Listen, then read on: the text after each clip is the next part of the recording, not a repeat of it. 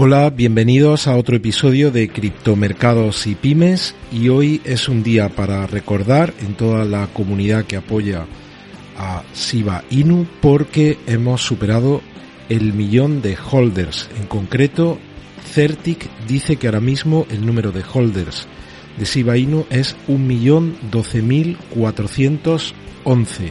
Así que hoy es un día de celebración porque indudablemente ese es un dato muy positivo, el hecho de que sigamos creciendo en holders.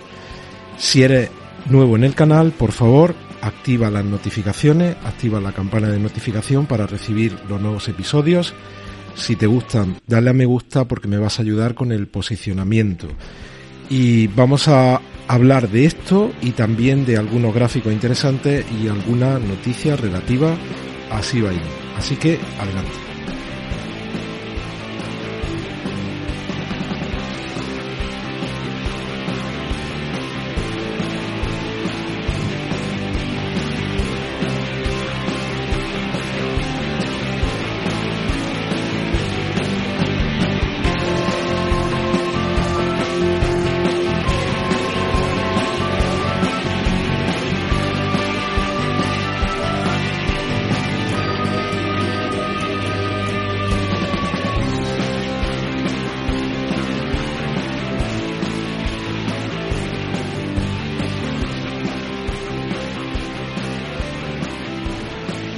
Bueno, pues sí, sí he hecho la edición de tarde porque me he encontrado este dato cuando iba a mirar otra cosa en, Certic y estoy viendo que ya se han superado o ya se ha superado el millón de holders de Shiba Inu.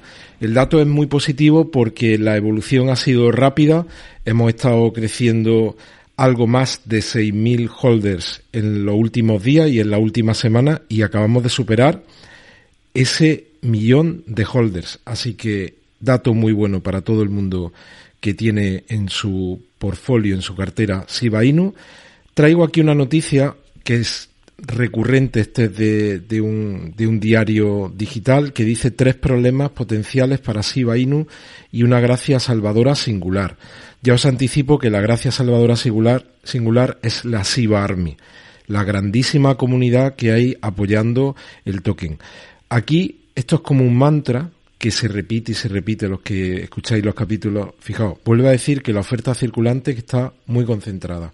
En este caso dicen que el 63,6% está en manos de 10 carteras. Ya sabemos que no es así porque el 41% de la emisión de Shiba Inu fue a este agujero negro y es son tokens quemados. Así que luego ya la lectura que se tiene que hacer de lo que es el circulante vivo es totalmente diferente, pero ya veis que hay como un mantra que siempre habla de esto. Luego habla de SIVA que tiene un número limitado de casos de uso y bueno, se habla aquí de algunas acciones, se habla también de los otros tokens que se han emitido y yo aprovecho este momento para comentar que tengo un cliente con el que le estoy ayudando a expandir su red de franquicias y estamos buscando un software que nos permita, le permita a los clientes realizar pago en criptomonedas y nos gustaría incorporar la posibilidad de que los clientes paguen con SIVA. Si alguno de los que estáis escuchando esto os dedicáis en concreto a dar este tipo de soluciones de software, por favor escribidme un mail al mail de contacto del, del canal. ¿De acuerdo? Venga, pues seguimos y luego habla de la hoja de ruta del, del documento inicial y se está trabajando en la propia red blockchain. Y algunos gráficos más. Este, que es de Libertary Man, que dice cuál ha sido la evolución de este ETF Bitcoin Strategy, el de ProShares. Fijaos, desde el día 1 de noviembre hasta el día 10 de noviembre, esta ha sido la negociación, el número de contratos y el número de Bitcoin que se han negociado en esos contratos. Hemos pasado de diariamente desde los 19.815 Bitcoin hasta los 21.710. Perdemos un poco la noción de las cifras porque se habla de Bitcoin y parece que son relativamente pocos, pero esa cifra de aquí, estos 21.710 aproximadamente al precio actual, hablamos de 1.367 millones de dólares, arriba o abajo. O sea que fijaos la cantidad de dinero que se está ya negociando con este ETF de Bitcoin.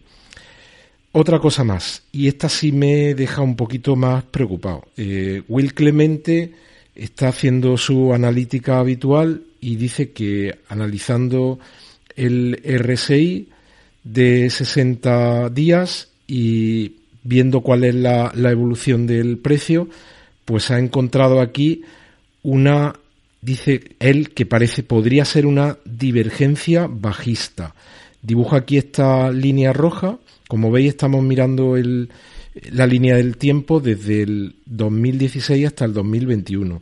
Línea aquí, dibuja aquí esta línea roja.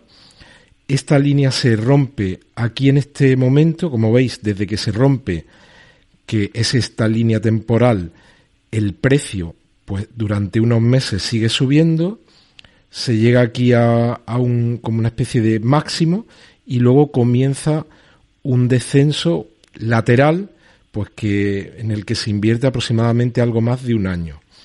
Y aquí él ha detectado otra divergencia bajista, que en teoría, según, según esto, pues podríamos estar viendo el precio subiendo durante algunos meses más, pero eh, bueno, podría ser el inicio de un contexto bajista. De hecho, me imagino que habrá recibido un montón de comentarios y dice, oye, viendo que por aquí se ha generado algo de confusión, no estoy diciendo que yo esté como bajista, estoy pensando eh, cómo, cómo se puede ir moviendo el mercado y dice que va a seguir desarrollando este gráfico y, bueno, veremos, yo estaré pendiente de lo que él va publicando, ¿vale?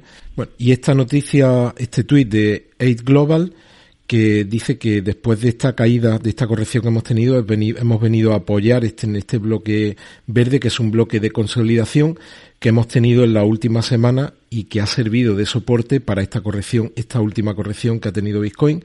Así que es positivo y, y lo deseable sería que en estos próximos días, pues que este soporte sea suficiente y que veamos esa salida en búsqueda de nuevas cotas de Bitcoin, nuevas cotas de precio para Bitcoin. Y luego, fijaos, termino con este con este tuit de Libertary Man que dice cuáles han sido los 10 cierres más altos de Bitcoin en toda su historia. Como veis, la mayoría se han producido en el mes de noviembre y en el mes de octubre. Solo tenemos aquí dos cierres de abril, el resto son todos cierres recientes, de octubre y de noviembre. Bueno, y termino con, los comentarios de algunos de los comentarios del vídeo de esta mañana y, aprovecho pues, para mandarle saludos a, Regina Fernández de Granada, a Alejandro Seliva, a las recetas de Alf, Algust, Tori Draco, que entiendo que son dos perretes fantásticos, pues un saludo para, para su dueño, Fernando Cornejo, Miri Lupiáñez, José Sanz en Argentina, Alba Fernández, Ángel Collazo, Fernando Castaño en Las Vegas, un saludo muy fuerte, muy afectuoso, Fernando, Enrique B, Sebastián Quirós de Cádiz, Bucura, Sergi Martín, Cos With Ram, me lo pones complicado, ¿eh? No, al final me puedo tirar aquí tres años y no voy a ser capaz de decirlo en condiciones. Irne, Jorge Inchausti de Bolivia, Ferrero, Nidia Torres de Venezuela, Carlos Lop, Juan Am, Daniel Romero, Elear Marín y Juan Hurtado de Venezuela, Carlos Fraga, Diego Araña, Ginette eh, Santos desde Nueva York, Adrián Silva, Carlos Álvarez y Nere. Bueno, pues a todos, un abrazo muy fuerte, que disfrutéis de este último día hábil de la semana.